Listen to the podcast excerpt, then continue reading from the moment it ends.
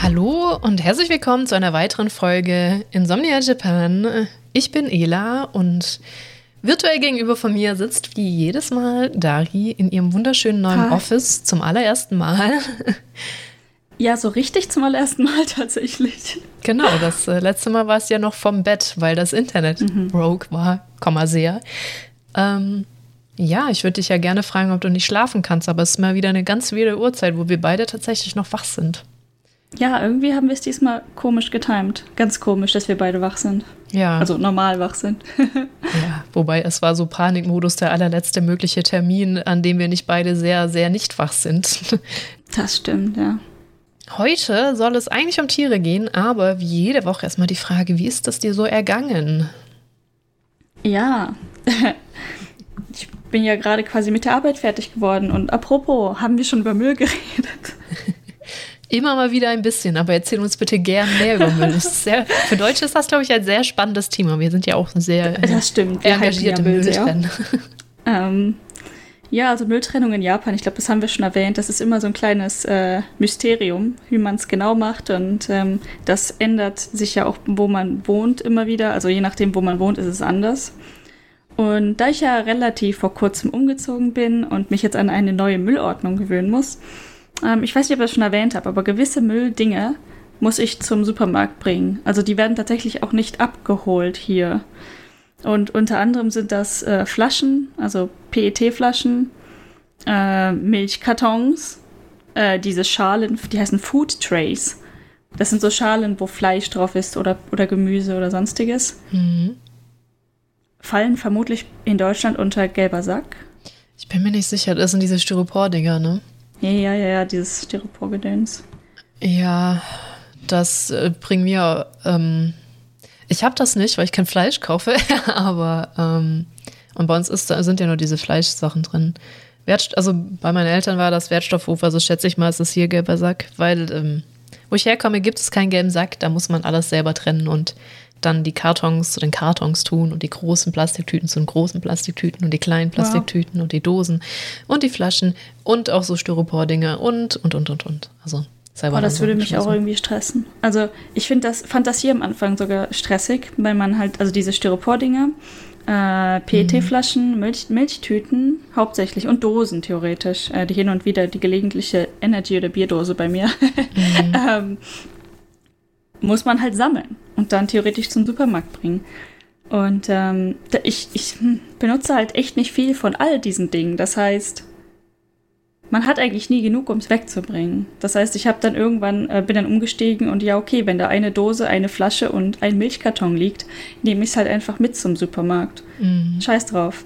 Ja. Ähm, aber irgendwie, also inzwischen geht's, aber am Anfang fand ich das extrem stressend, weil man nie diesen Moment erreicht, wo man sagt, okay, jetzt bringe ich es weg. Jetzt ist quasi, ich habe so ein, ähm, wie heißt denn das, so eine Art Karton hingestellt, wo ich die Sachen halt drin sammle und der wurde halt nie ansatzweise voll. hm. Jo. Hm. Aber ey, ganz ehrlich, wenn ich das so handhaben müsste wie bei meinen Eltern, nämlich dass es keinen gelben Sack geht, ich würde auch voll untergehen. Ich habe ja nicht ähm, irgendwas, wo ich das vorsortieren kann und und und. Ich weiß gar nicht, wie das so kleine Haushalte machen bei uns im Kreis. Ja. Ganz ehrlich, ich würde da voll mega ausrasten. Also ich sehe hier bei einigen, ähm, ich meine hier in der Umgebung, wo ich wohne, direkt sind meistens eher Häuser. Mhm. Und ich überlege halt, wenn man so ein richtig kleines Apartment hat, wie macht man das? Also gibt es hier auch natürlich in der, ähm, in der Stadt. Das muss man alles sortieren und lagern. Wo macht man das? Bei den Häusern sehe ich, dass die es teilweise vor dem Haus machen und dann da irgendwie so kleine Plastikcontainer oder so stehen haben und dann zum Beispiel auch ähm, Glasflaschen draußen sammeln. Ähm, die werden zwar abgeholt, aber nur, ich glaube, einmal im Monat Glasflaschen oder Glasdinge. Habe ich auch erst witzigerweise gestern weggeschmissen. Eine Info, die jeder gebraucht hat und alle interessiert. Als ich gestern ja, mein Glas weggebracht habe. Auf jeden Fall. Okay. Also ich habe heute meine Sachen auch weggebracht. Ich war nämlich äh, einkaufen und ähm, das ist auch eine super Überleitung, weil ich glaube, viele denken ja immer, oder beziehungsweise es ist eigentlich ein Faktum, dass Japan schon echt teuer ist, was mhm. Essen anbelangt. Vor allen Dingen ähm, Gemüse und Fleisch. Na, Fleisch geht vielleicht noch, aber definitiv Gemüse und Früchte. Ähm, und ich habe da in letzter Zeit gelernt, wie man ein bisschen klüger einkaufen kann. Auf einmal ist alles gar nicht mehr so teuer, wenn man halt.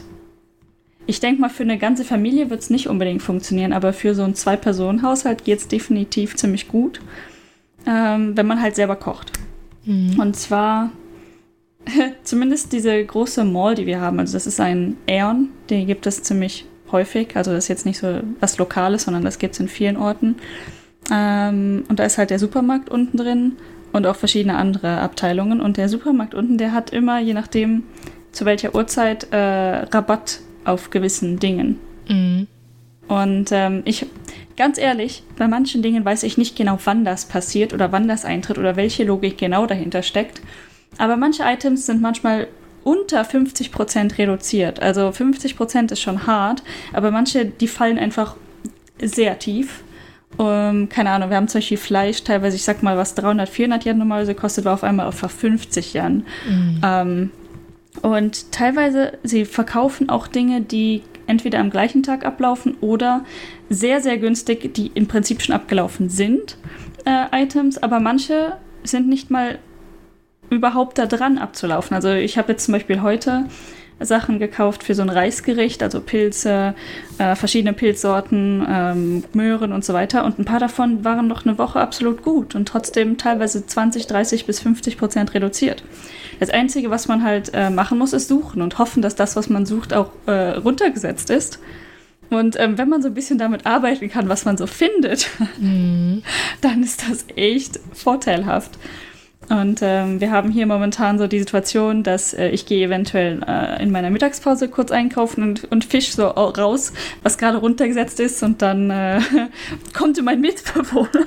Ja, dein Mitbewohner. Nach Hause, so, so. Mitbewohner nach Hause und bringt halt die Sachen nach der Arbeit mit, die runtergesetzt werden. Und meistens ist das dann eine gute Kombination. Da ist Fleisch bei, da ist Gemüse bei, manchmal Tofu, Mochi, Cheese, alles vorhanden und dann kann man alles Mögliche machen. Das ist mir auch schon oft aufgefallen, dass ähm, also in Deutschland ist wirklich nur runtergesetzt, wenn die ähm, wirklich kurz am Ablaufen sind. Aber das wundert mich jetzt, die dürfen Dinge, die eigentlich schon abgelaufen sind, trotzdem noch verkaufen. Ja, tatsächlich. Das, ähm, ich habe das ja letztens auch getwittert. Folgt mir auf Twitter für komische Infos. ähm, und da kam dann direkt der Kommentar: Oh mein Gott, das dürfen die noch verkaufen. Ja, es ist halt markiert, ne? Mm. Und äh, der Preis ist verdammt günstig dann. Und wenn man, teilweise ist es derselbe Tag oder mhm. halt gestern quasi. Und wenn, teilweise, wenn du es nicht brauchst, ich schmeiße es dann direkt in die Gefriertruhe. Ne? Also man checkt das dann, ist alles gut, zack, Gefriertruhe, wenn man es nicht direkt braucht. Was soll passieren? Ja, ich finde das jetzt, ich finde das gar nicht mal so schlecht, weil äh, wir schmeißen ja enorm viele Sachen weg hier, die eigentlich noch gut sind, nur weil sie außerhalb der Haltbarkeit sind. Entschuldigung. Ja, ja deswegen finde ich es gar nicht mal so schlecht, dass sie das dann noch versuchen, zu Jubelpreisen tatsächlich unter den Mann zu bringen. Ja, aber das, ähm, das haben wir ja schon auch gemacht, als ich da war. Ne? Da haben wir uns ja so versucht, Fertigessen zu holen, das reduziert war, weil irgendwie diese Bento-Boxen oder Sushi oder so, das war ja abends dann auch stark reduziert. Wenn klar war, irgendwie Mittagspause ist rum, das holt sich eigentlich keinen mehr, sind wir losgegangen, kurz vor der Anschluss und haben uns doch die Sachen geholt, die dann hm. nicht mehr ganz so sündhaft teuer waren als davor. Das stimmt. Ja, in ja. meinem alten Supermarkt, wo ich hingegangen bin, ähm, das waren mhm. halt die frisch gemachten Sachen, ne? Also diese genau. frisch hergestellten Gerichte, sowas wie auch Sushi oder irgendwelche Reisgerichte, Okonomiyaki, die haben alles Mögliche gemacht da tatsächlich. Mhm. Und ähm, das darf, glaube ich, nur eine gewisse Zeit lang liegen und dann, da hat dich die Logik raus, ne? Mhm. Die, die hatten gewisse Uhrzeiten, wo die das halt frisch rausgebracht haben und dann so nach zwei Stunden war es 20 Prozent, nach drei Stunden 30 und keine Ahnung, darüber halt 50 Prozent reduziert. Und ich glaube, irgendwann müssen sie es rausschmeißen. Und wenn man dann halt abends kurz vor Ladenschloss gegangen ist, gut, es war natürlich jetzt auch nicht mehr die mega Auswahl, ja. aber fast alles, was noch da lag, war dann 50 Prozent reduziert. Ja, aber mein Gott, ich meine, wenn du die Auswahl vorher nicht gesehen hast, das ist ja auch egal, was vorher die Auswahl war. das stimmt.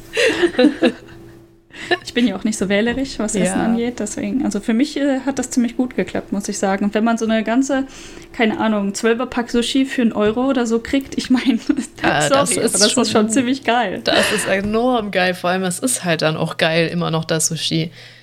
Mhm. Also vor allem im Vergleich zu das, dem, was man so in Deutschland kriegt. Wobei jetzt, also Rewe frische Theke ist auch echt nicht schlecht so. Hm. Ich habe schon echt schlechteres Sushi in Deutschland gegessen, aber es ist ja trotzdem immer noch kein Vergleich. Boah, ich hatte mal so richtig, richtig trauriges Sushi in Norwegen. Das war so richtig mm. doppelt, dreifach traurig, weil das war Supermarkt-Sushi, gut, ne? Es gibt mm. ja auch frisches Supermarkt-Sushi, aber das war gefrorenes Supermarkt-Sushi oh mit auch noch gekochtem Fisch. Weißt du, da, da ist einfach, das war dreifach traurig, aber ich war so verzweifelt. Ja, ich, ähm, also die Leute, die meinen, man schmeckt keinen Unterschied zu äh, rohen Fisch zu gekochten Fisch, da möchte ich auch widersprechen. Ich wollte schon fast Sashimi sagen, aber wenn du Sashi Sashimi ist ja wirklich nur, wenn du es komplett so hast, ne? Kann man sagen, ja. auf dem Sushi liegt Sashimi? Ich, ich meine nicht. oh Gott, da, da, ähm, ich wollte gerade mit Ja antworten. Im Prinzip müsste man das eigentlich sagen können, weil Sashimi ja. einfach nur roher Fisch ist. Genau, roher, schön geschnittener Fisch. Ne?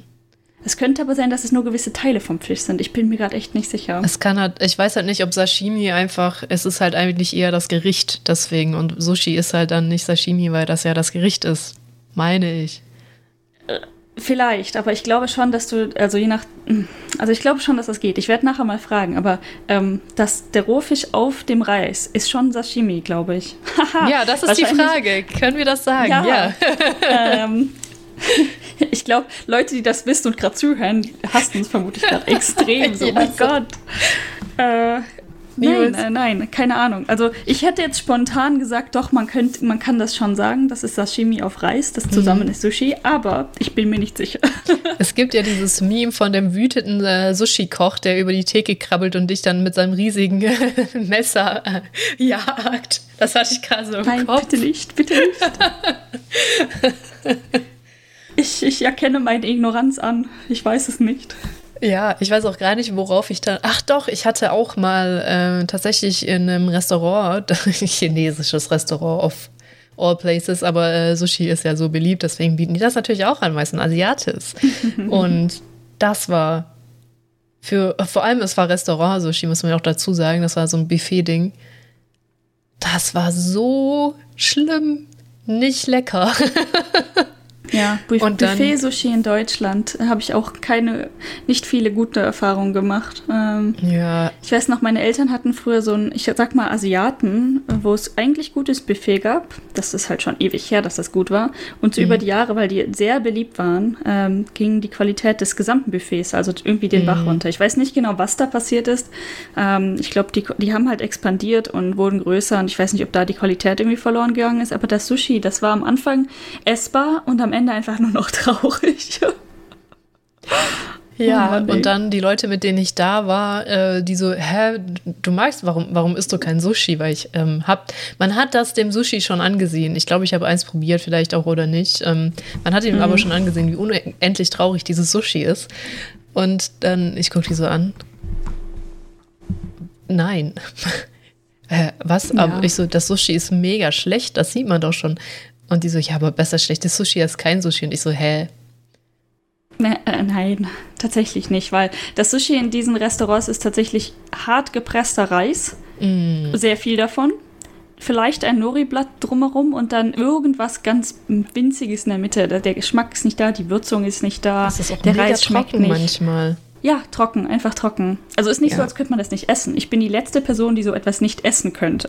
Ja. Es ist aber doch ein großer Unterschied. Mhm. Ähm, ja. Und vor allem, viele unterschätzen auch, dass das mit dem Reis beim richtigen Sushi und auch bei richtig guten Sushi eine verdammte Kunst ist. Das ist nicht, ja, das ich schmeiß stimmt. Reis mit irgendwie Essig in, in Reiskocher und lass das einen Tag stehen. Das ist nicht, so macht man das nicht. Das ist eine Kunst für ja, sich. Ja, witzige Anekdote. Ich habe so eine japanische Serie geguckt, mhm. Dr. X. Vielleicht kennen die Leute. Ich weiß ja. nicht, ob ich dir schon mal davon erzählt habe. Nee. Extrem funny, kann ich nur empfehlen.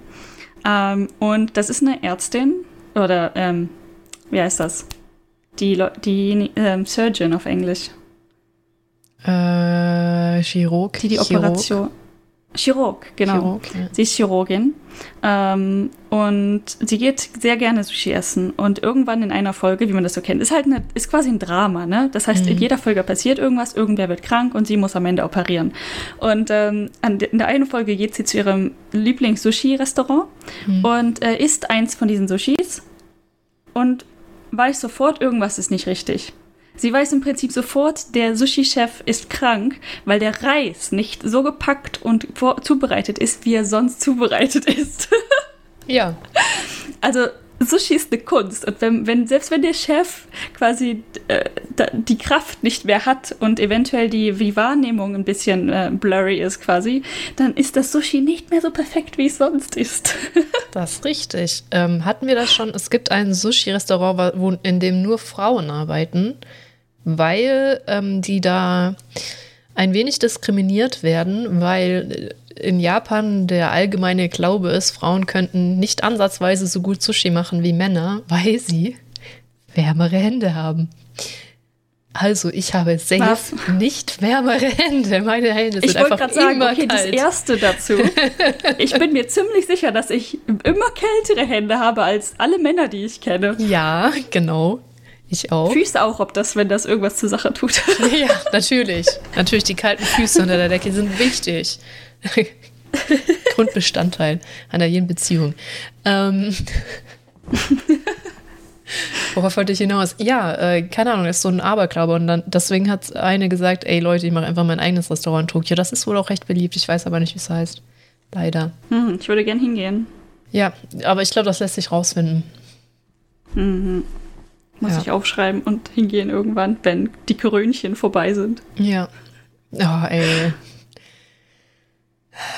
Weißt du noch, so im Februar, März, wo wir alle dachten, das wird an uns vorbeiziehen und nur China wird betroffen sein und dann dachten, okay, 2020 müssen wir uns durchbeißen, bis jetzt irgendwie ja. so die Realisierung kam, das wird dauern. Ja, ich meine, die, die Phase, dass ich dachte, Europa ist nicht betroffen, war bei mir jetzt tatsächlich sehr kurz, weil ich es am Anfang nicht so viel mitbekommen habe einfach. Mm. Und das erste, wo ich es wirklich, wirklich voll mitbekommen habe, war im Prinzip Anfang März und dann war die Kacke am Dampfen. Ja. Ja, das stimmt. Ja, okay, wir wollen nicht, ich wollte schon wieder sagen, Japan ist da ja wieder, aber lass, lass, lass uns das einfach sein lassen. ähm. Lass uns das ein bisschen skippen. Ah, aber ähm, kurze ja. Info dazu. Äh, die Olympischen Spiele, ne? Es mhm. gibt ja immer noch keine richtig starke Aussage der Politik hier, ob die jetzt ja. stattfinden oder nicht. Ich glaube, wir sind uns alle einig, dass sie das eventuell nicht sollten. Mhm. Ähm, also in dem normalen Umfang auf jeden Fall nicht. Und jetzt ist allerdings der, der englische Twitter-Account von Olympia ist tatsächlich schon gelöscht slash deaktiviert. Das sind so die momentanen Rumors, die man kennt. Also der japanische Account, der existiert wohl noch für die Olympischen Spiele, aber der mhm. internationale Account ist schon weg. Ey, wenn die einfach wieder ausfallen in Japan, einfach mega traurig. Ja, ich glaube, das letzte Mal, als sie was ausrichten wollten, da ist es wegen gewisser anderer Dinge halt nicht ja. passiert, ne? Genau. So das Mitte 40er Jahre, nicht. nicht näher genannt. ähm. Events, die wir nicht näher beleuchten wollen, aufgrund genau. von Zeitproblemen. Richtig. ähm, oh, mega bitter, einfach so richtig mega bitter. Aber es ist halt auch.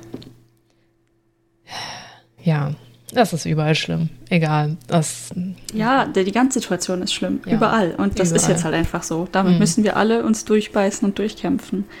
Ähm, ja, aber wie gesagt, ähm, jedes Land geht ein bisschen anders damit um und das mit Olympia wollte ich gerade nur äh, erwähnt haben, weil das halt natürlich irgendwie auf eine makabre Art und Weise schon ein bisschen witzig ist, dass der japanische Account noch existiert und der internationale Account ist jetzt gelöscht und deswegen alle, oh, vielleicht haben sie es endlich eingesehen, dass die Olympischen Spiele eventuell nicht stattfinden sollen. Naja. Ja, ähm, ich, ich wollte irgendeine Kleinigkeit noch dazu sagen, aber es ist mal wieder Verflogen. Ach genau, es wäre natürlich auch, ich weiß nicht, wie schlau die Idee wäre, wieder für Tourismus zu öffnen, gleich zu Olympia, ne? wo du halt dann gleich wieder die Flut theoretisch, wahrscheinlich auch stark abgeebbt, aber die theoretische Flut der Menschen hast. Deswegen, ha, hm. ja. Okay. Ja. Äh, ja. Apropos Flut und viele Dinge. Die Überleitungen heute sind der Hammer. Ähm, aber naja, es hat so ein bisschen was mit dem Einkaufsthema zu tun. Ja. Also mir ist in letzter Zeit noch vermehrt aufgefallen, dass viele Leute tatsächlich anscheinend sehr viele verschiedene Bankkonten in Japan eröffnen. Also Japaner in Japan, ich weiß nicht. Äh, ich persönlich ähm, bin es eher so gewohnt, dass man in einem Land eventuell ein Konto hat. Hm. Oder vielleicht zwei aus irgendwelchen Gründen, ne? ich weiß nicht. Ich kannte in Deutschland einige, die hatten vielleicht zwei verschiedene Bankkontos. Also nicht, ich rede nicht bei der, bei der gleichen Institution, sondern bei verschiedenen Institutionen, also mhm. Banken. Ähm, aber hier in Japan ist es halt so, dass man so viele Kosten hat, wenn man von einer Bank zur anderen überweist oder ich weiß nicht, um, irgendwelche Transaktionen halt machen muss, dass man, es einfacher ist, ein neues Konto bei einer Bank zu eröffnen. Zum Beispiel, sage ich jetzt mal, um Miete zu bezahlen, eröffnet man in der Bank des Vermieters ein Konto und notfalls zahlt man halt das Bargeld jeden Monat dort ein und überweist es dann, weil das günstiger ist, als tatsächlich von seinem normalen Bankkonto die Miete zu überweisen und dann halt jedes Mal so um die 700 Yen Gebühren zu bezahlen. Unfassbar. Das, ist, äh, das erinnert mich an auch hier vor 30 Jahren. Ähm, ich war nie bei der Kreissparkasse, aber ich glaube, ich kann mich noch daran erinnern, dass das Gebühren gekostet hat, wenn du nicht in der Kreissparkasse deines Kreises Geld abgehoben hast von vor noch nicht allzu langer Zeit. Ich weiß nicht, vielleicht ist es sogar immer noch so. Auf jeden Fall komplett bekloppt einfach. Ja, das ist so ein Ding. Geld abheben habe ich fast nie in meinem Leben gemacht. In Japan ja, aber davor, mhm. also in Europa, in Deutschland, so wie in Norwegen, nie. Echt? Also, hm. Ich mache das so oft. Also vor Corona mache ich das so oft. Geld abheben. Ich, mag, ja. ich bin einfach kein Bargeld-Fan. Wenn ich irgendwo nicht mit Bargeld bezahlen kann, will ich es nicht. Okay, ja, du meinst mit EC. Ja, äh, aber ja, so Essen oder sowas halt immer wieder. Ich habe halt irgendwie auch keinen Bock, die zwei Euro dann mit EC zu zahlen. Das hat sich jetzt bei Corona zum Glück auch geändert, aber ganz oft musstest du ja noch Gebühren zahlen, wenn du. Ja, das stimmt. Denkst, oder Essen gehen. Hier irgendwie das Brauhaus damals, weiß nicht, ob sie es geändert haben, konntest du ja auch erst ab x Euro, lass es 25 Euro, also eigentlich erst ab zwei Essen mit EC zahlen mhm. und so weiter. Ne? Mal sehen, wie sich das jetzt ändert, wenn wenn wir da langsam wieder rauskommen. Deswegen habe ich immer ein bisschen Bargeld dabei. Also oft, oft, aber schon relativ häufig. Ja.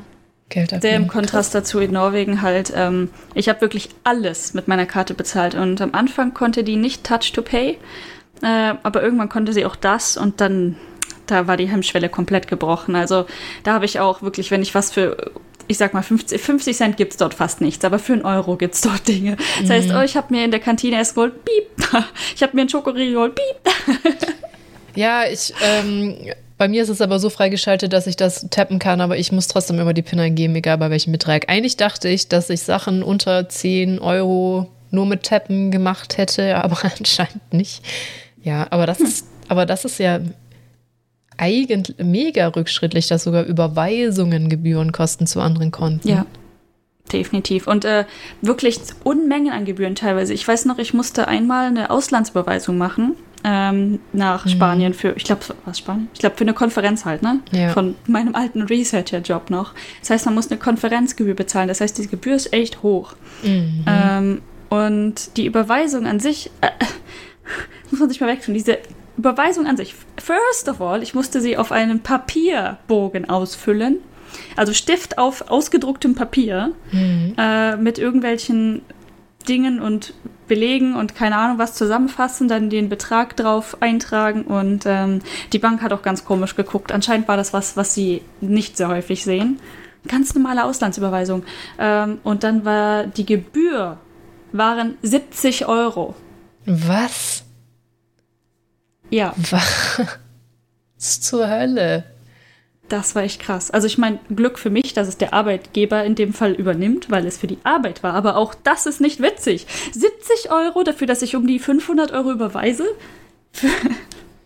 Ey, ich habe weniger gezahlt für den Parkplatz, an dem mein Auto stand, als ich auf Konferenz war. Also am Flughafen. Ich bin schon mal von Deutschland aus nach Spanien geflogen für unter 70 Euro. Das heißt, ähm, aus gewissen Ländern wäre es günstiger hinzufliegen und bar zu bezahlen.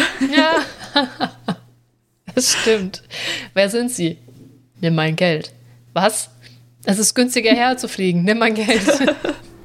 oh je. Genau. Oh Mann, das ist, boah, Banken, das ist so mega belastend einfach. Es gibt ja auch, es gibt auch viele, die sich halt zu Recht mega drüber lustig machen von Ausländern. Irgendwie, dass du, auch was du gesagt hast, mh, äh, hier, das noch ganz kurz. Ja. Ah, mit wann du wie viel zahlen musst für die Bank, weil du musstest ja auch mal eine dringende Überweisung machen, wo es dann spät wurde und das dann nicht mehr funktioniert hat. Wie ist das bei deiner Bank nochmal? Da sind ja entweder Leute da, dann irgendwie Ach später, so. aber da musst du draufzahlen, obwohl noch Menschen da sind und irgendwann geht nur noch der Bankautomat oder sowas. Wie ja, also ähm, Bank abheben, also äh, Geld abheben ist mhm. Äh, eigentlich, ich glaube, immer möglich, außer Silvester. Mhm. Ja. ähm, aber das kostet irgendwie nach normalen Öffnungszeiten, kostet das eine Gebühr. Und in ähm, speziellen Uhrzeiten kostet das noch eine extra Gebühr. Also ich glaube so, zwischen, ich sag mal zwischen 8 und 5 kostet das mich keine Gebühr, wenn ich direkt in der Bank abhebe. Äh, ich sag mal, ich weiß es nicht genau, ich müsste es nachgucken, aber irgendwie von 5 bis 8 oder von 5 bis 9 abends kostet es ein bisschen Gebühr. Ich sag mal Random Number 200 Yen pro Abheben. Und alles, was so Nacht oder extrem früh, also alles, was keine normalen Geschäftszeiten sind, äh, kostet das, sage ich mal, 500 Yen dann. Und ich kann auch im Konbini abheben, das immer eine Gebühr kostet und auch im Konbini ist die Gebühr, glaube ich, zu Nachtszeiten höher. Kill mich nicht, falls ich da jetzt komplett falsch liege, aber es gibt definitiv Gebühren und andere Gebühren und extra Gebühren und mehr Gebühren. Das mit dem Geld können die irgendwie nicht so, die Japaner. Ich frage mich, woran das liegt. Wahrscheinlich, weil das, vielleicht, weil sie Galapagos, Galapagos-Syndrom, ne, ist irgendwie noch nicht so angekommen, dass Weltwirtschaft ein bisschen anders funktioniert und internationale Überweisungen und so. Eventuell deswegen. Weil wie oft zahle ich was im Ausland, ne? So PayPal, wobei die auch echt viel Gebühren nehmen. Okay, nach einer kurzen aber intensiven Werbepause kommen wir zur Werbung. ja, tatsächlich. Also wäre es ähm, mega funny, wenn wir hier einfach so eine wecke Werbung uns noch rausdenken und einspielen würden. Sowas wie Dr. Jelly. ja, Dr. Hen Jelly. Dr. Hm. Jelly. Boah, vielleicht mache ich das noch ein, wenn ich Zeit habe. Ich habe halt gar keine Zeit, bis der Podcast rauskommt, aber mal sehen. oh je, Kreativität und keine Zeit, das kenne ich irgendwie schlimm, schlimm ist das ja. Wobei die anderen Sachen, für, ich habe keine Zeit wegen anderen Dingen, für die ich kreativ denken muss gerade. Nachstehen PhD genannt. ja, immerhin. Äh, irgendwie produktiv. Das ist schon mal gut. Manchmal ist das schon mehr als was ich. Ähm ja, reden wir über andere Dinge. Denk dran, du bist ein sehr gekonnter Imposter zwischen Leuten, äh, zwischen Leuten, die alle komplette Experten sind. Ich bin definitiv gekonnter Imposter, ja. Das, ähm, definitiv. Äh, ne, die denken alle, ich hätte Ahnung und so. Und die geben mir Verantwortung und solche Dinge.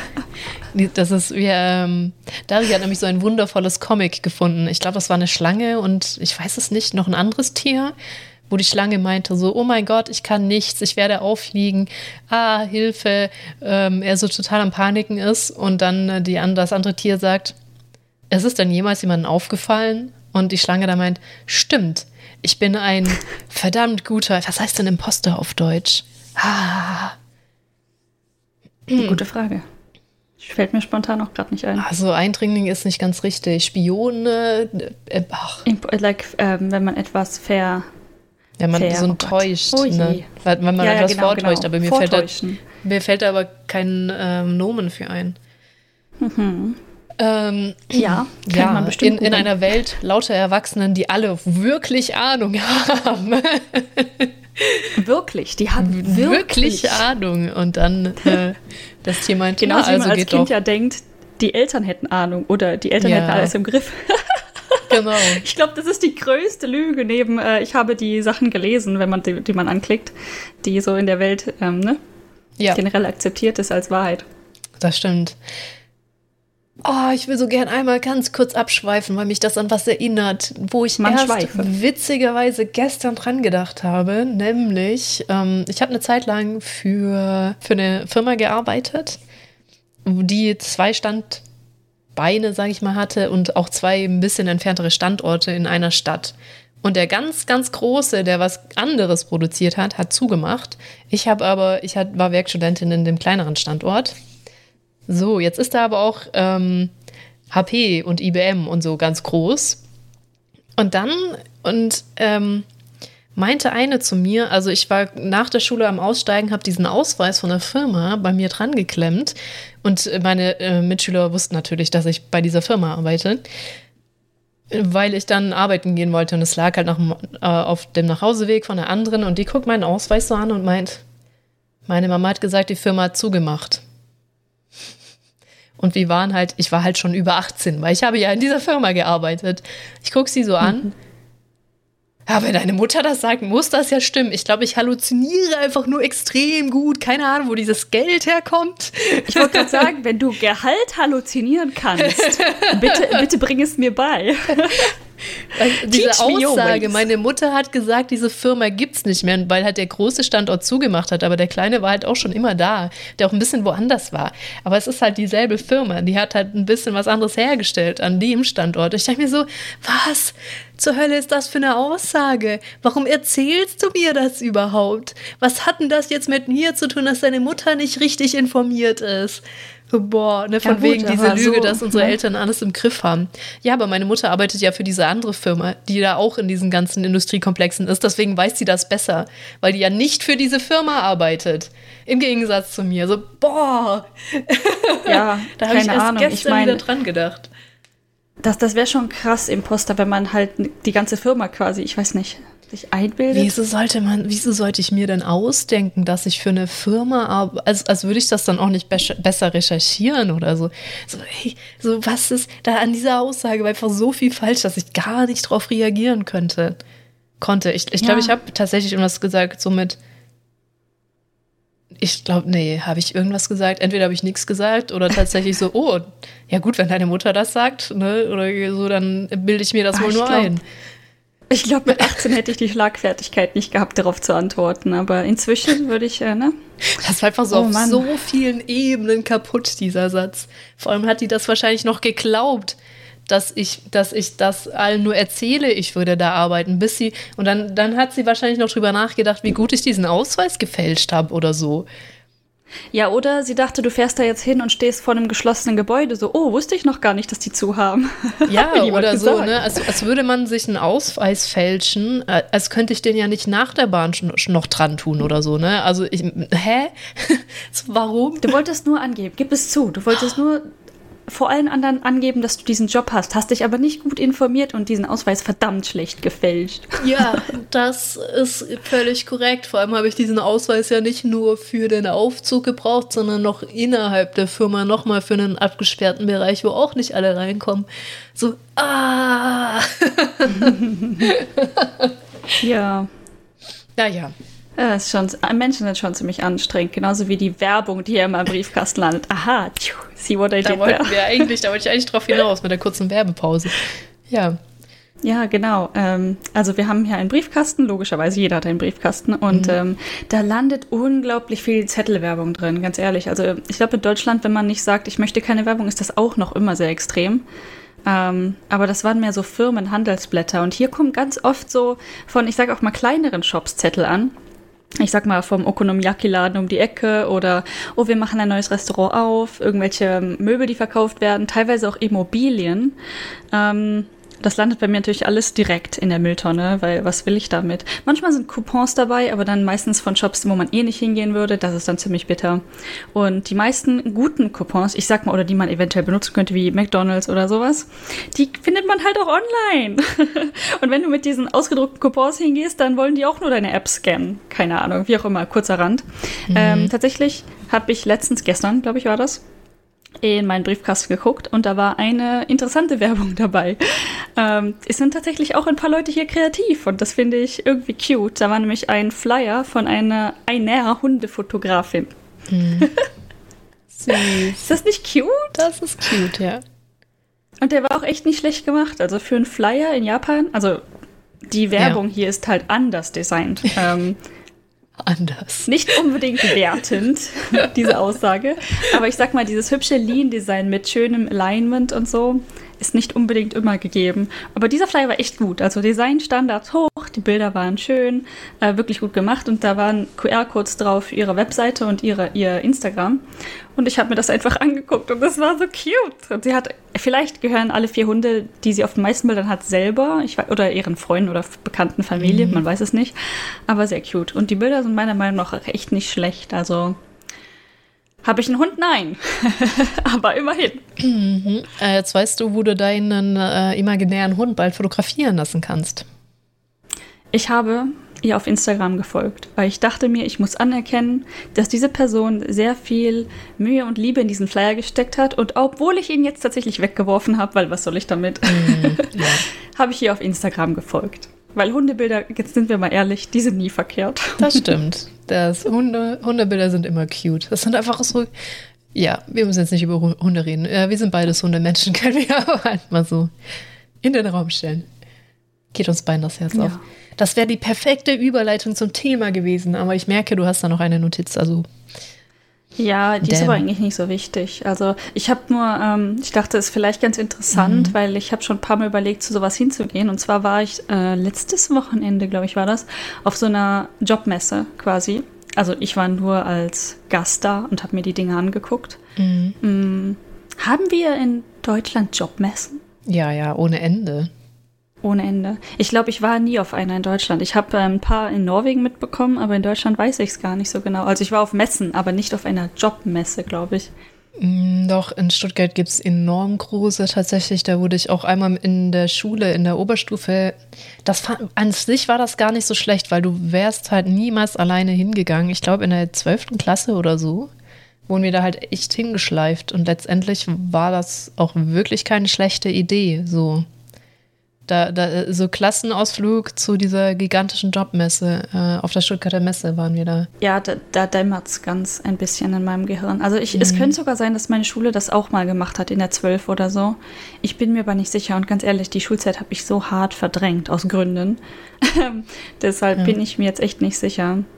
Ah, auf jeden Fall, ähm, was mir aufgefallen ist, also ich glaube, es ist ziemlich ähnlich. Eine Jobmesse ist immer noch eine Jobmesse, ne? also die verschiedenen Firmen, die da ihre Stände haben. Allerdings waren die Stände alle sehr gleich. Also alle hatten eine Art Podium, nee, nicht Podium, sondern, äh, sagen, nennen wir es Tisch mit Beamer drauf. Mhm. Dann eine Wand dahinter, wo man halt die Präsentation zeigen kann. Und das ist alles ziemlich klein gehalten, sage ich jetzt mal. Also nichts war wirklich groß und pompös. Mhm. Ähm, und dann hatten die Leute halt Stühle davor, wo man sich hinsetzen konnte, um die Präsentation zu sehen. Jeder Stand hatte ein Schedule, also wo man sehen konnte, wann sind die Präsentationen, um welch, wie viel Uhr muss man sich da quasi hinsetzen. Und die, ich sag mal, großen Firmen hatten noch eine Anmeldeliste, weil nicht genug Stühle da waren, jetzt auch wegen Corona, schätze ich. Ähm, und das wirklich einzig Abnormale, was ich aber irgendwie cute fand, war, ähm, ja, okay, nicht das Einzige. Es gibt mehrere Dinge, aber das, was mir als allererstes aufgefallen ist, die Stühle, die halt da so stehen, damit sich Leute hinsetzen, um die Präsentation zu hören, die hatten alle so Cover. so Stuhlcover über die Lehne gezogen von der jeweiligen Firma. Also selbst die Stühle waren quasi so undercover für die, für die Firma unterwegs und manche hatten halt entweder cute Bilder drauf, ihre Maskottchen, einfach den Schriftzug äh, und eins war ein Restaur eine Restaurantkette, die hatte dann halt so mega lecker aussehendes Essen da drauf mm. gedruckt. Voll gut. Oh Mann. Ja. ja. Wobei bei kleineren Jobmessen ist das auch oft so, dass die Stände alle sehr ähnlich aussehen, schon allein aus Platzgründen. Mhm. Und ich glaube, die kriegen dann auch bestimmte Dinge zur Verfügung, die sie verwenden sollen oder so. Aber die in Stuttgart, ähm, da war das anders. Da hast du äh, tatsächlich so relativ geräumige, je nach ähm, Firmen natürlich, um was sie sich leisten können, Cubicles gemietet, die die dann auch freier gestalten konnten, wie du das eher auch von so mhm. Industriemessen kennst, wenn du halt Industriekram anbietest und sowas. Deswegen, ähm, ja, also ich kenne ja. die schon, aber okay, auch spannend. Ja, ich denke mal, dass das alles sehr ähnlich. Allerdings ist ja Japan, was äh, Jobhunting angeht, also vor allen Dingen die Leute, die studieren gehen an der Uni, es gibt ja diese, ich weiß nicht, ob wir das irgendwann schon mal erwähnt haben, aber das, was hier ganz anders ist, dass ähm, sobald man quasi ein Jahr von seinem Abschluss entfernt ist, anfangen muss, einen Job zu suchen. Mhm. Und genau ein Jahr ist sogar schon fast zu spät, also eigentlich sogar schon ein bisschen davor. Das heißt, man fängt im April, bevor man im nächsten April seinen Abschluss macht, an, nach Stellen zu suchen. Und das handelsübliche Verfahren ist halt, man geht zu diesen Jobmessen, ähm, man besucht Events von den Firmen, man wird teilweise von Firmen eingeladen. Man kann sich auch spontan bewerben und im Internet gucken, aber das ist, glaube ich, eher noch nicht so verbreitet. Ähm, und dann gibt es natürlich diese Jobagenturen, das sind aber meistens meines Wissens eher die ähm, erfahrenen Leute, die sich über Agenturen bewerben und nicht die, die gerade von der Uni abgehen. Mm, okay, verstehe. Warum? Keine Ahnung. Aber und dann natürlich noch dieses, alle Fresh Graduates, also die, die gerade ihren Abschluss machen, haben alle die gleichen Klamotten an. Und das ist halt von hier tatsächlich unterstützt. Wir haben hier einen ähm, Anzugladen um die Ecke. Mhm. Und der hat große, große Werbebanner. Äh, wir haben die, ich bin frisch von der Uni abgegangen, Klamotten hier und verkaufen die hier. Was? das ist äh, so verrückt manche Dinge. Wie ist das eigentlich mittlerweile mit, ähm, dass man seinen Job, irgendwie habe ich das Gefühl, Japan ist irgendwie so 50 Jahre hinter der westlichen Welt hinterher, weil vor 50 Jahren war das auch echt noch ein Ding, eigentlich auch vor 30 mit, ähm, sagen wir 30 Jahre, seiner Firma treu zu bleiben. Ja. Wie wichtig ist das? Das ändert sich ja auch ganz langsam. Okay. Also ich arbeite ja hier für eine Firma, die sehr weit, ich sag mal, ähm, fortschrittlich denkt und lebt und es auch sein möchte. Mhm. Äh, und bei uns ist das alles kein Problem. Also die Leute werden mit offenen Armen genommen, wenn sie halt ne, aus irgendwelchen Gründen für qualifiziert be betrachtet werden, dann ist es egal, ob die Leute eine Lücke im Lebenslauf hatten, wo die Leute mhm. hergekommen sind, was ihre Qualifikationen sind, genau sehr fortschrittlich gedacht. Also wirklich so auf den Menschen geguckt und nicht auf deren Lebenslauf, komische Abschlüsse oder äh, Etikette von, mm, äh, weil viele okay. von den Bewerbungsgesprächen hier folgen wohl ganz, ganz strikter Etikette, also typisch japanische. Äh, und das geht so tief, wie, ähm, wie man sich auf dieses Vorstellungsgespräch vorbereitet, was man sagen muss, halt dann natürlich auf Japanisch und welche Stufe von Kego man wohl verwendet. Mhm. Also Dinge, von denen ich persönlich keine Erfahrungen habe ja. oder auch nicht sehr viel weiß, da ich dort nie vorhanden war. Aber ja, ähm, ganz kurz alles sehr, sehr strikt. Kego waren die Höflichkeitsformen. So. Ja, genau. Die äh, Gibt es dafür ein Wort? Ja, Höflichkeitsform, ja, Stufen. Höflichkeitsform. Stufen von Höflichkeit. Wir haben ja nur mhm. eigentlich zwei in Deutschland.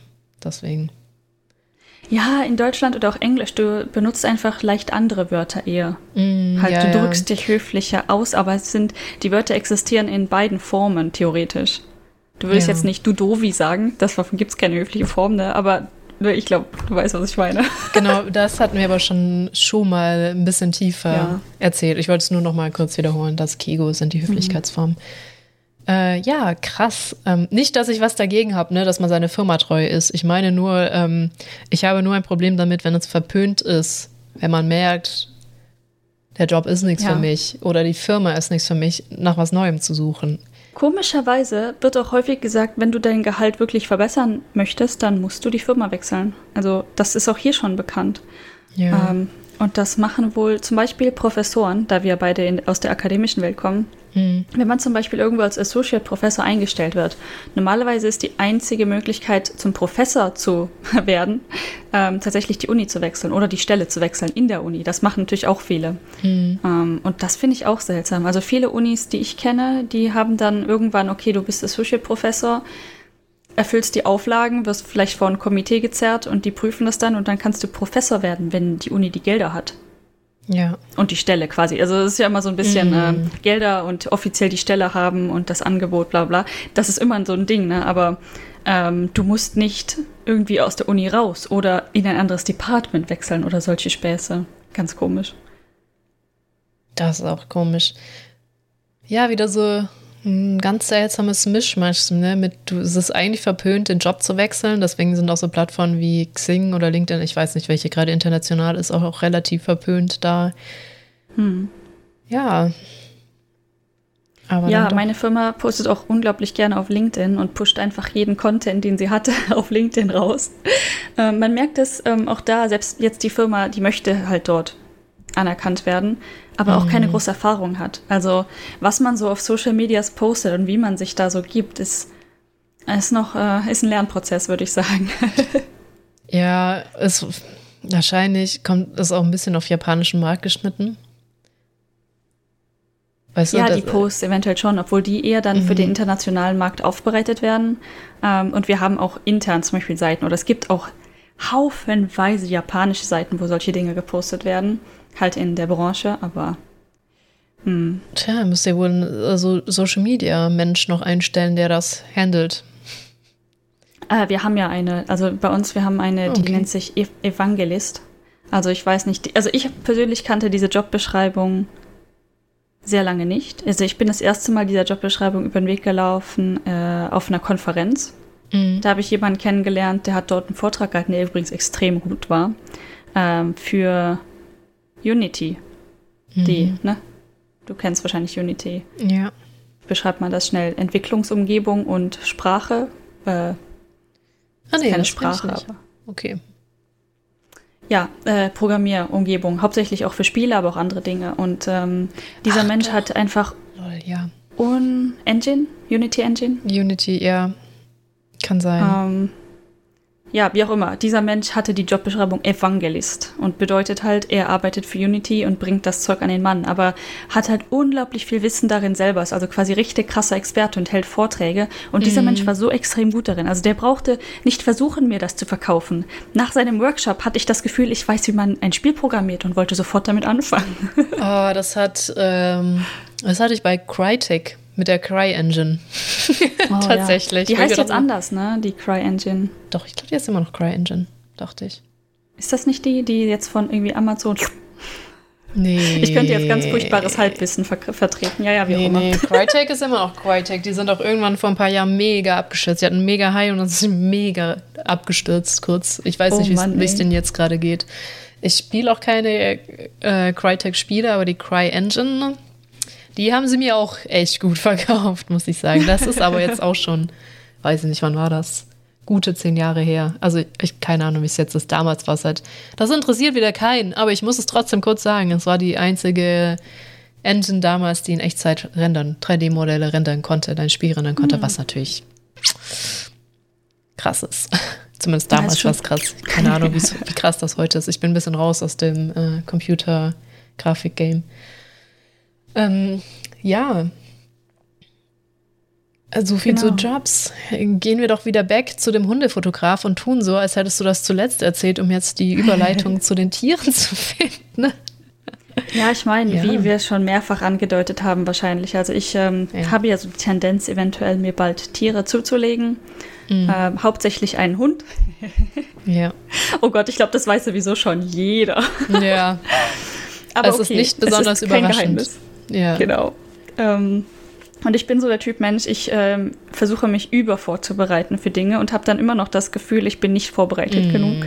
Ja. Ähm, und ich habe auch sehr lange in Deutschland halt quasi für Tierheime advokiert. Ist das ein Wort? Also, ne? Adopts, don't shop. Mhm. Ähm, adoptiert Tiere aus, Tiere aus dem Tierheim, geht dorthin, hilft dort aus und ähm, ja. spenden ans Tierheim und so weiter und so fort. Und habe halt, meine letzten Tiere waren alles adoptiert von Tierheim oder privat und mhm. habe auch teilweise mitgeholfen bei äh, Hausausräumungen, wo man wirklich sieht, wie schlimm das Ganze werden kann. In dem Fall waren es Kleintiere, also Ratten hauptsächlich, ähm, wovon ich vermutlich auch immer noch die meiste Ahnung habe. Aber für Hunde fühle ich mich immer noch echt untervorbereitet, muss ja. ich ganz ehrlich zugeben. Ähm, ja, auf jeden Fall, ne? Wie ich so bin, dachte ich mir, okay, ähm, in Japan weiß ich schon, dass dieses Adoptieren von einem Tier extrem schwierig ist. Das hat man ja bei ein paar Leuten, ich sag mal, in der YouTube-Szene schon mitbekommen. Mhm. Ähm, und dann dachte ich mir, okay, gucke ich doch mal weiter nach und gucke mir ein paar Informationen dazu an. Vielleicht kann ich ja zumindest mal dorthin gehen und mir das angucken und vielleicht klappt es ja doch. Ähm, und ähm, ich habe dann tatsächlich, ich muss jetzt gestehen, tatsächlich kurz nachdem ich nach Japan gezogen bin, schon diese Seiten dieses Shelters, also dieses ähm, Tierheim, Tierheims, ja. ähm, schon angeguckt, weil ich, das ist einfach etwas, das mich sehr interessiert. Und ähm, nämlich das ARC heißt das, äh, Animal Refugee Kansai, ist in Osaka hauptsächlich. Also der Hauptstandpunkt ist in Osaka. Die haben allerdings auch in Tokio einen äh, Nebensitz. Keine Ahnung, ich weiß nicht, wie groß das da genau ist, aber es gibt zwei Webseiten, einmal für Osaka und einmal für Tokio und man kann dort die hauptsächlich Hunde und Katzen halt auch angucken, aber ich glaube auch Kleintiere gibt es manchmal. Naja, meine Augen waren auf die Hunde gerichtet. Mm, ja, verstehe. Ja. Mhm. Und was tatsächlich, also nur um das einfach mal in eine Perspektive zu rücken, also ich war hier jetzt auch mehrfach schon in diesen Tierläden, die es hier wirklich überall gibt. Mhm. Ähm, und das hat mir am Anfang echt das Herz zerbrochen, wirklich. Ja, wir waren zusammen ja auch in einen und das ist wirklich ja. so schlimm. Haben wir ja, da nicht auch noch einen Affen gefunden oder so, der ja. in so einem winzigen Käfig war, den du in Deutschland nicht mal mehr halten darfst? Äh, ja. Ja, wenn man sich schon vorstellt, so ein Wellensittich in so einem Minikäfig ist schlimm und grauenhaft, dann stellt man das gleiche gibt es hier halt manchmal mit einem Affen. Diese kleinen äh, Piratenaffen, ich weiß gar nicht den Namen von denen. Ja, ich weiß Diese Mini-Affen halt, ja. ne? Und ähm, es gibt auch so, sonst ganz viele exotische Tiere ab und zu. Das ist so saisonbedingt, was die so reinkriegen. Und das ist echt nicht gut. Ähm, und ich meine, selbst mit den, ich sag mal, normalen Tieren, sowas wie Hunde und Katzen, ähm, die werden hier halt in Terrarien gehalten quasi, also ne, mhm. Glas. Und auf sehr enger Fläche und ähm, sitzen dann da den ganzen, die werden rotiert alle paar Stunden, soweit ich weiß. Aber gut ist das allemal für diese armen Tiere nicht. Und dass die auch viel zu jung da reingesetzt werden. Ähm, ich glaube, das Älteste, was die äh, annehmen in Tierheimen, äh, Tierheimen, in, in, Tierläden, ist um die, um die acht Wochen. Und das ist so eigentlich das Früheste, wo man ein Jungtier von seiner Mutter trennen kann. Mhm. Ähm, und tatsächlich war ich vor kurzem, also ich, ich sage jetzt mal in, innerhalb der letzten drei Monate, ähm, bin an so einem Tierladen vorbeigeschlendert und da saß ein kleiner Border Collie also ein Hund, ist eine Hunderasse, mhm. in seinem Terrarium und ich habe sie halt wirklich, es war eine sie, angestarrt, dachte, oh mein Gott, die ist niemals acht Wochen alt. Ne? Und dann kam diese Tierhändlerin ganz stolz vorbei und meinte, die ist ganz neu, die ist gerade sechs Wochen alt. Ja. Und hat das quasi als was Gutes hingestellt. Das, ähm, Nee, also das arme Tier, also das waren, weißt du, mit sechs, sechs bis acht Wochen kommen da noch so Quietschgeräusche raus. Das ist ja noch nicht mal bellen, was diese Hunde können. Wie kann man dann dieses arme Tier von der Mutter trennen? Vor allem, also man merkt auch, wenn die erwachsen werden, sowohl bei Katzen als auch bei Hunden, konnte ich da schon beobachten, bei anderen Tieren, das ist bestimmt auch so, wie sehr die das den Rest ihres Lebens schädigt, wenn die Definitiv. zu früh von der Mutter getrennt werden, ja. Ich erinnere ich mich meine, die Mutter, ja. Äh, gerade dran, dass einer dieser sehr jungen Hunde, als wir äh, in diesem Einkaufszentrum waren, und der war auch im Schauterrarium, ich glaube, die haben sogar auch, ah, ich weiß nicht, ich, haben die nicht sogar auch Gitter oder so? Ich bin mir gerade unsicher, manchmal. Manchmal. Mhm. Ähm, dem ging es so dermaßen schlecht und der und irgendwann kamen wir wieder dran vorbei und dann hatte der auch gekotzt und irgendwann war dieser Hund halt weg, wenn ich mich richtig erinnere, als wir dann das dritte Mal dran mhm. vorbeigekommen sind. Also, na, ist wirklich schwierig. Ja, die haben halt auch ein Ablaufdatum, diese Tiere, ne? Also wenn die irgendwann nicht verkauft werden, dann sind die halt irgendwann weg. Ja. Ähm, was das im Einzelnen bedeutet, ist vermutlich unterschiedlich, aber wir können uns alle vorstellen, wo, wo das drin endet. Und ähm, mhm. ich habe jetzt ein paar Mal gesehen, zum Beispiel, dass wenn Tiere älter werden, dann fällt der Preis. Mhm. Ähm, also so ein, so ein acht Wochen alter Hund kostet zwischen, keine Ahnung, 2.000 bis 5.000 Euro, mhm. je nach Rasse. Und wenn es ein Mix ist, ist es günstiger. Ähm, wenn es älter wird, wird es günstiger. Und es gibt so ein paar komische Faktoren vielleicht. Aber ja, also zum Beispiel habe ich in einem Laden einen Golden Retriever gesehen, der war schon fast ein halbes Jahr alt. Also ich bin einmal dran vorbeigekommen, da war um die vier Monate und zwei Monate später war der tatsächlich immer noch da. Und der Preis war runter auf, ich sag mal, 1500, was jetzt schon immer noch viel zu viel ist eigentlich. Hm. Ach, naja. Ähm, aber von, ich sag mal, fast 4000 Euro runter auf 1500, weil die den, da stand schon Winter Sale und alles dran, so der Hund noch weg vor Weihnachten und du denkst du so, oh, ja, äh, das habe ich auch gelernt. Wenn Sale an den Tieren dran stehen, dann gibt es die bald danach nicht mehr. Ja. Ja. Mhm. Es hat mir tatsächlich dieser Hund, der sah so lieb aus, ne? Dieser arme Golden Retriever, so richtig adorable face. Also, oh mein Gott. Und du, wenn ich mir dann nur vorstelle, dass dieser Hund fast ein halbes Jahr alt war und vermutlich nie auf einem Spaziergang gewesen ist bisher, mhm. bricht mir das Herz. Ja.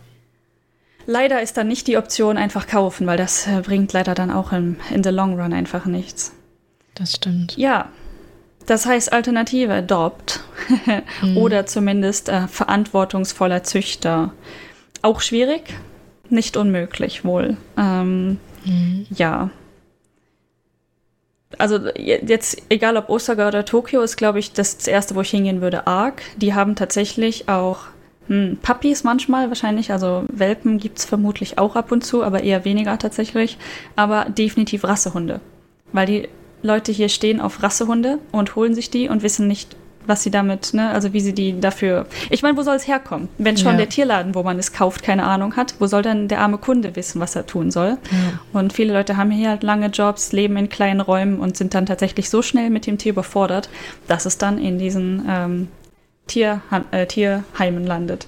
Und deswegen sind tatsächlich die meisten Hunde und auch Katzen Rassentiere, wirklich reine Rassentiere, falls man halt da, darauf steht und genau das haben will. Man findet mhm. solche Tiere tatsächlich auch im Tierheim. Ich persönlich bin ja, ist es ein Hund?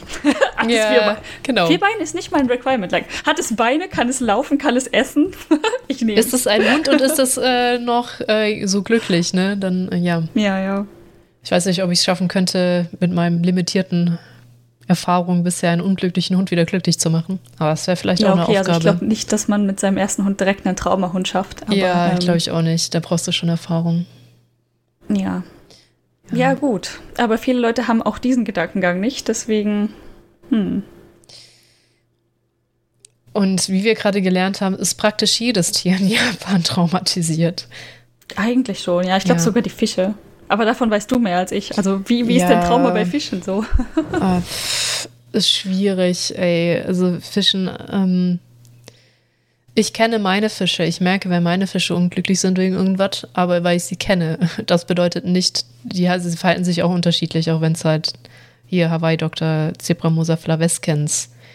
Klar, die sind alle neugierig und scheu in irgendeiner Form. Das bedeutet aber nicht, dass jeder von denen genauso ist. Zum Beispiel habe ich auch Fische, die sollen super lieb sein und das sind voll die Akku.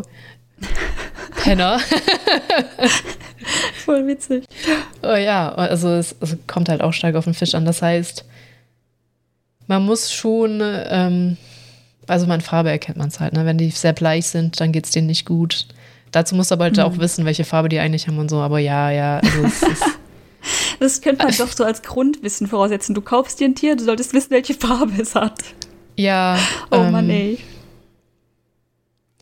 Ich hab's, kann mich gar nicht mehr dran erinnern, in dem äh, Tier, äh, in dieser Tierhandlung, in die wir uns angeguckt haben, aber ich, ich fand es auch witzig, wie sie uns da ignoriert haben, weil ich glaube, unsere Gesichter, normalerweise kann man nicht ganz so gut aus meinem Gesicht lesen, was ich gerade denke, aber ich war einfach so hart das war, schockiert, ja, klar, dass das sie uns, glaube ich, angesehen haben, wie unfassbar nicht begeistert wir davon sind, was wir uns gerade so reinziehen, warum wir uns das auch immer angeguckt haben, aber ja.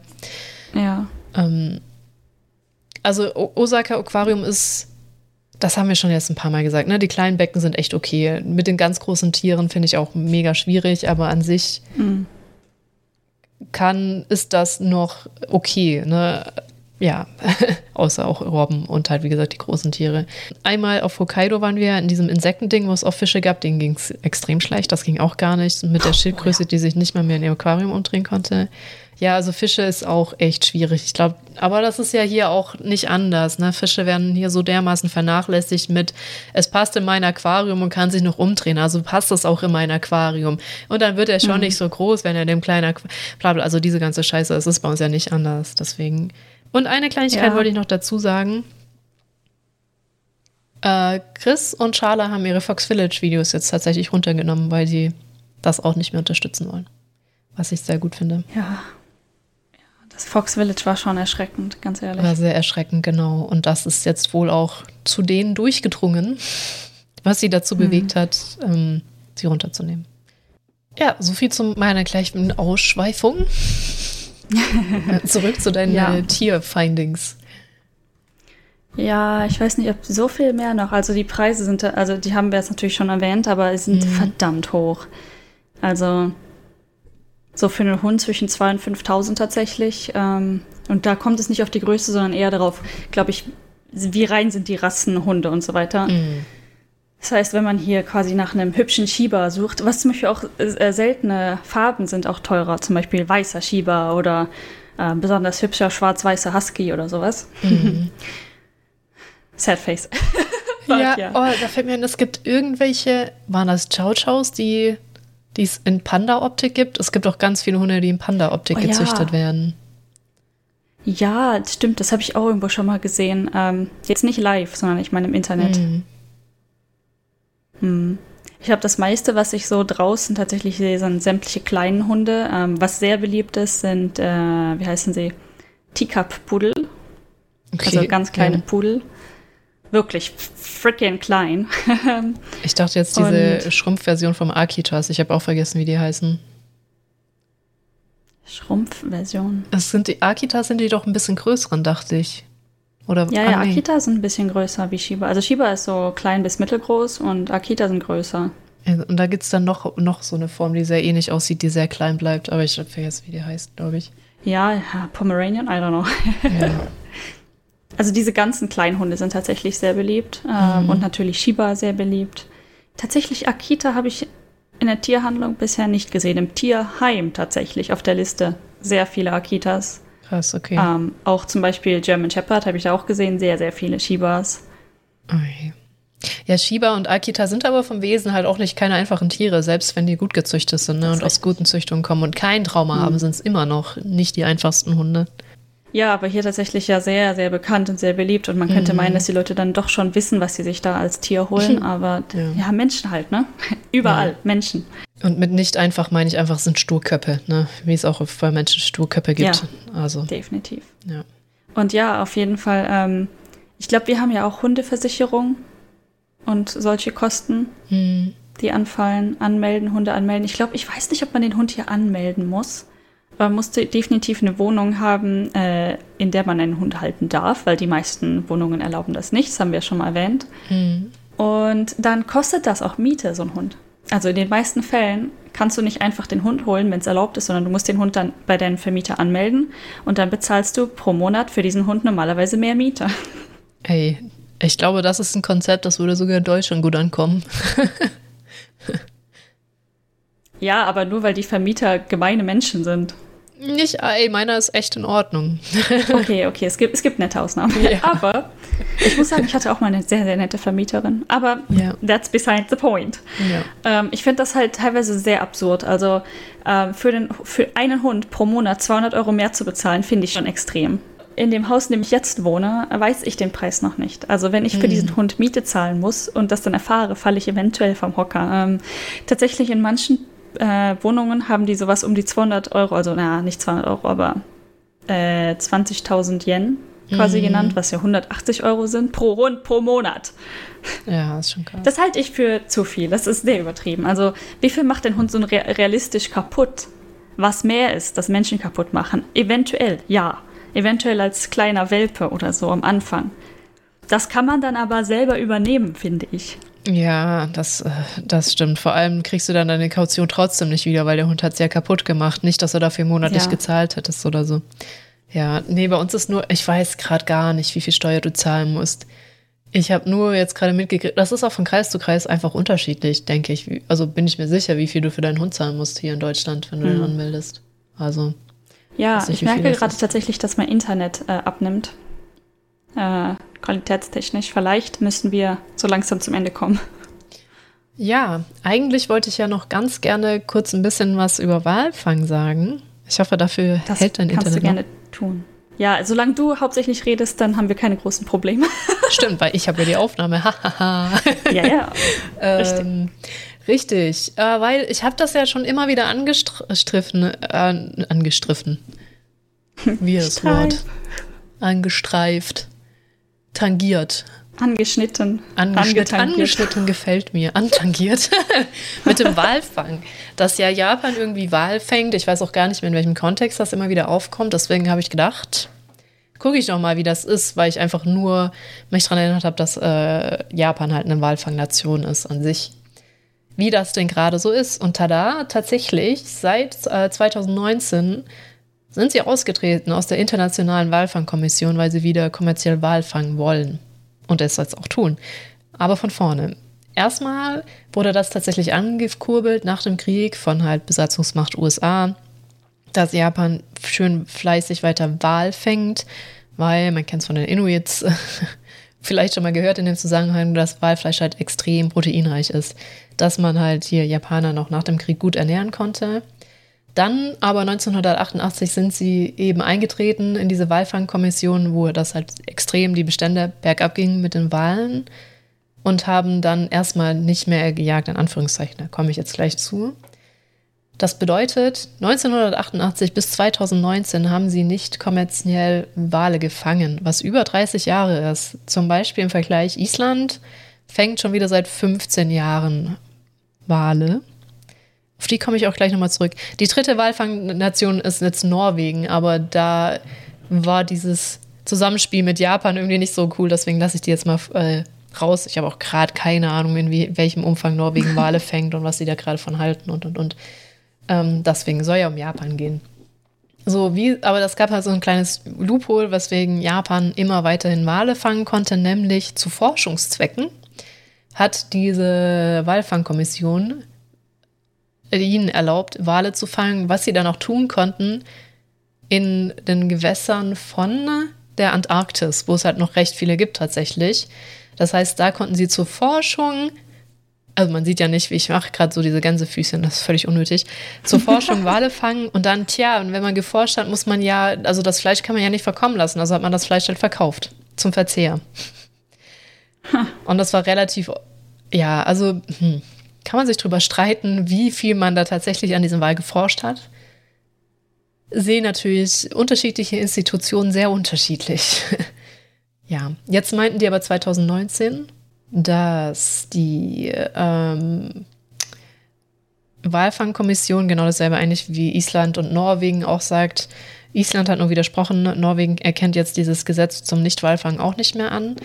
Ähm, dass die ja eigentlich ins Leben gerufen wurde, um den Walfang zu regulieren, nicht um ihn komplett abzuschaffen, damit halt nicht überfischt wird, überwahlt wird, keine Ahnung. Und deswegen haben die gesagt, nee, so jetzt nicht, wir wollen wieder konventionell Wale fangen, sind ausgetreten, was aber auch bedeutet, sie dürfen nicht mehr in der Antarktis fischen, sondern nur noch in ihrem eigenen Hoheitsgebiet, also in eigenen japanischen Gewässern, was auch bedeutet, sie mussten sich jetzt auf andere Wale beschränken und hatten 2019 vor, 227 Wale zu jagen. Für 2020 habe ich die äh, Zahlen nicht gefunden. Das waren 52 Zwergwale, und 150 Bride-Wale und 25 Sei-Wale waren auf der Liste. Davon haben sie auch fast tatsächlich das Soll erreicht. Von 1430 Tonnen Brütwal und 200 Tonnen Zwergwal. Jetzt ist aber die Sache, die Sei-Wale haben sie dann anscheinend doch nicht gejagt, weil die Art auch noch bedroht ist. Ja, dann vielleicht ja. Gut. Weil, okay. Äh, ja, und dann Britwale sind wohl stabil, wovon sie auch am meisten gefangen haben. Zwergwale ist halt unterschiedlich. Japan meint, naja, bei uns sind die äh, Bestände stabil. Also wir haben hier genug, also können wir die halt auch ne, angeln. Was würde man Wal angeln? Aber egal.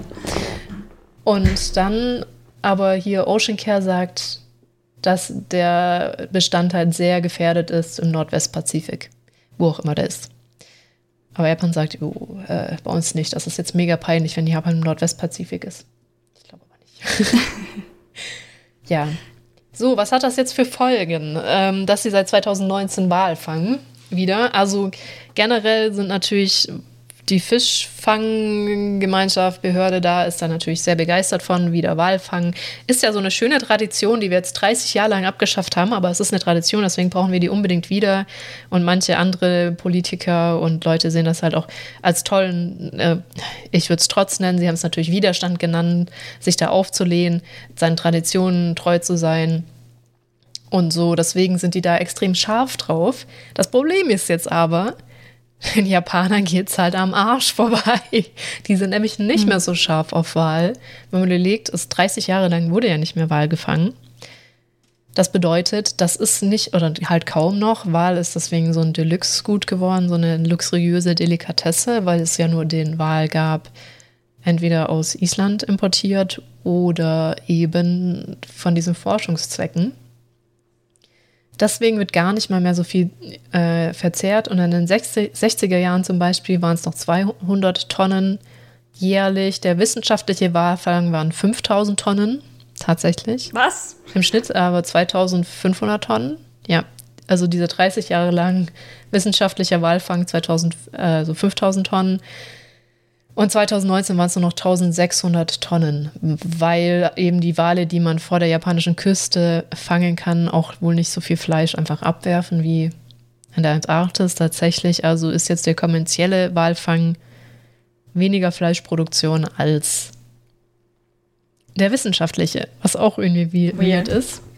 Und jetzt ist die Sache, das wird hart subventioniert von der japanischen Regierung, nämlich mit 43 1,8 Millionen Euro umgerechnet, wird er gefördert, was jetzt äh, den Effekt hat, dass 4000 Tonnen unverkauftes Walfleisch wahrscheinlich grob in japanischen Lagerhallen liegt und nicht verkauft wird, weil ein Japaner knapp nur noch 30 Gramm pro Jahr äh, isst weil einerseits die Leute das nicht gerne verkaufen, die Fleischverkäufer oder Fischverkäufer, weil wegen diesen ganzen Anti-Walfanggruppen, die es wohl auch tatsächlich in Japan gibt, das Fleisch ist einfach hm. nicht besonders attraktiv. Es interessiert nicht viele, Wal zu essen. Klar, mal so ausprobieren, oh, jetzt habe ich mal Wal gegessen und so weiter, was halt dazu führt, dass das einfach es ist. Also was Japan gerade tut, die blasen extrem viel Geld in den Walfang, subventionieren die Walfänge ohne Ende für ein Produkt, das keiner haben möchte. Hm. Was allerdings jetzt auch den Effekt hat, dass Island wahrscheinlich mit dem Walfang aufhört. Die haben schon 2009, also es gibt noch zwei Walfangfirmen in Island. Die eine zumindest ist schon 2019 nicht mehr ausgelaufen, um Wale zu fangen. Und 2020 sind beide nicht ausgelaufen, wegen auch Corona-Richtlinien mega schwierig. Und weil sie nicht mit den japanischen Firmen mithalten können, was Walfleisch angeht, weil in Island wird halt nicht subventioniert. Das ist auch was, was ich halt nachvollziehe. Ich war halt in Island, deswegen habe ich mich so ein ganz einen Hauch mit beschäftigt. In Island ist das nochmal ein ganz anderes Thema. Island wollte unbedingt Wale weiter fangen, weil das einfach ein enormer wirtschaftlicher Faktor ist des Landes, der Nation, auf den die halt bauen mussten, um nicht bankrott zu gehen. Genauso wie Fischfang. Ist halt hm. in Island enorm wichtig. Ist halt eine kleine Insel mit echt viel Küste. Und darauf okay. basierte halt ihre Wirtschaft komplett. Deswegen haben die weiter Wale gefangen. Aber dadurch, dass jetzt Whale-Watching, also Wale beobachten, von Touristen so hoch ähm, im Kurs steht, und die damit deutlich mehr Geld generieren, wird das mit dem Walfang oder das eh schon weniger. Wo sie halt jetzt sagen, okay, weil so viel Geld in die japanischen Walfangfirmen geblasen wird, können wir nicht mehr konkurrieren, was vermutlich zur Folge haben könnte, dass Island jetzt komplett mit dem Walfang aufhört, weil bei denen war es bei denen war es ja der wirtschaftliche Faktor. Ja, wenn sich das auch schon nicht mehr lohnt, dann ist das ja ein guter Zeitpunkt, es einfach mal sein zu lassen.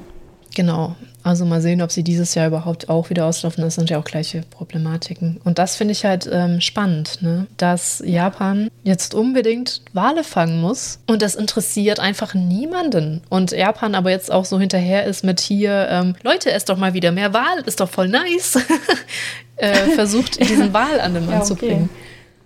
Also ich habe davon nicht viel mitbekommen, von äh, ob es sie interessiert oder nicht. Ich sehe halt manchmal auf Isakaya, also quasi diese Bars, die es hier gibt, mhm. ähm, auf dem Essensmenüs sieht man Wal. Nicht unbedingt normales Walfleisch, aber Walmagen zum Beispiel mhm. ist eine Isakaya-Spezialität. aber ähm, ich glaube, nicht viele Leute bestellen das tatsächlich. Man sieht es relativ normal häufig, nicht überall, aber in einigen Isakayas gibt es das, soweit ich weiß. Aber ob, ich habe da absolut kein Gefühl für, ob die Leute das jetzt wollen oder nicht wollen. kein Schimmer.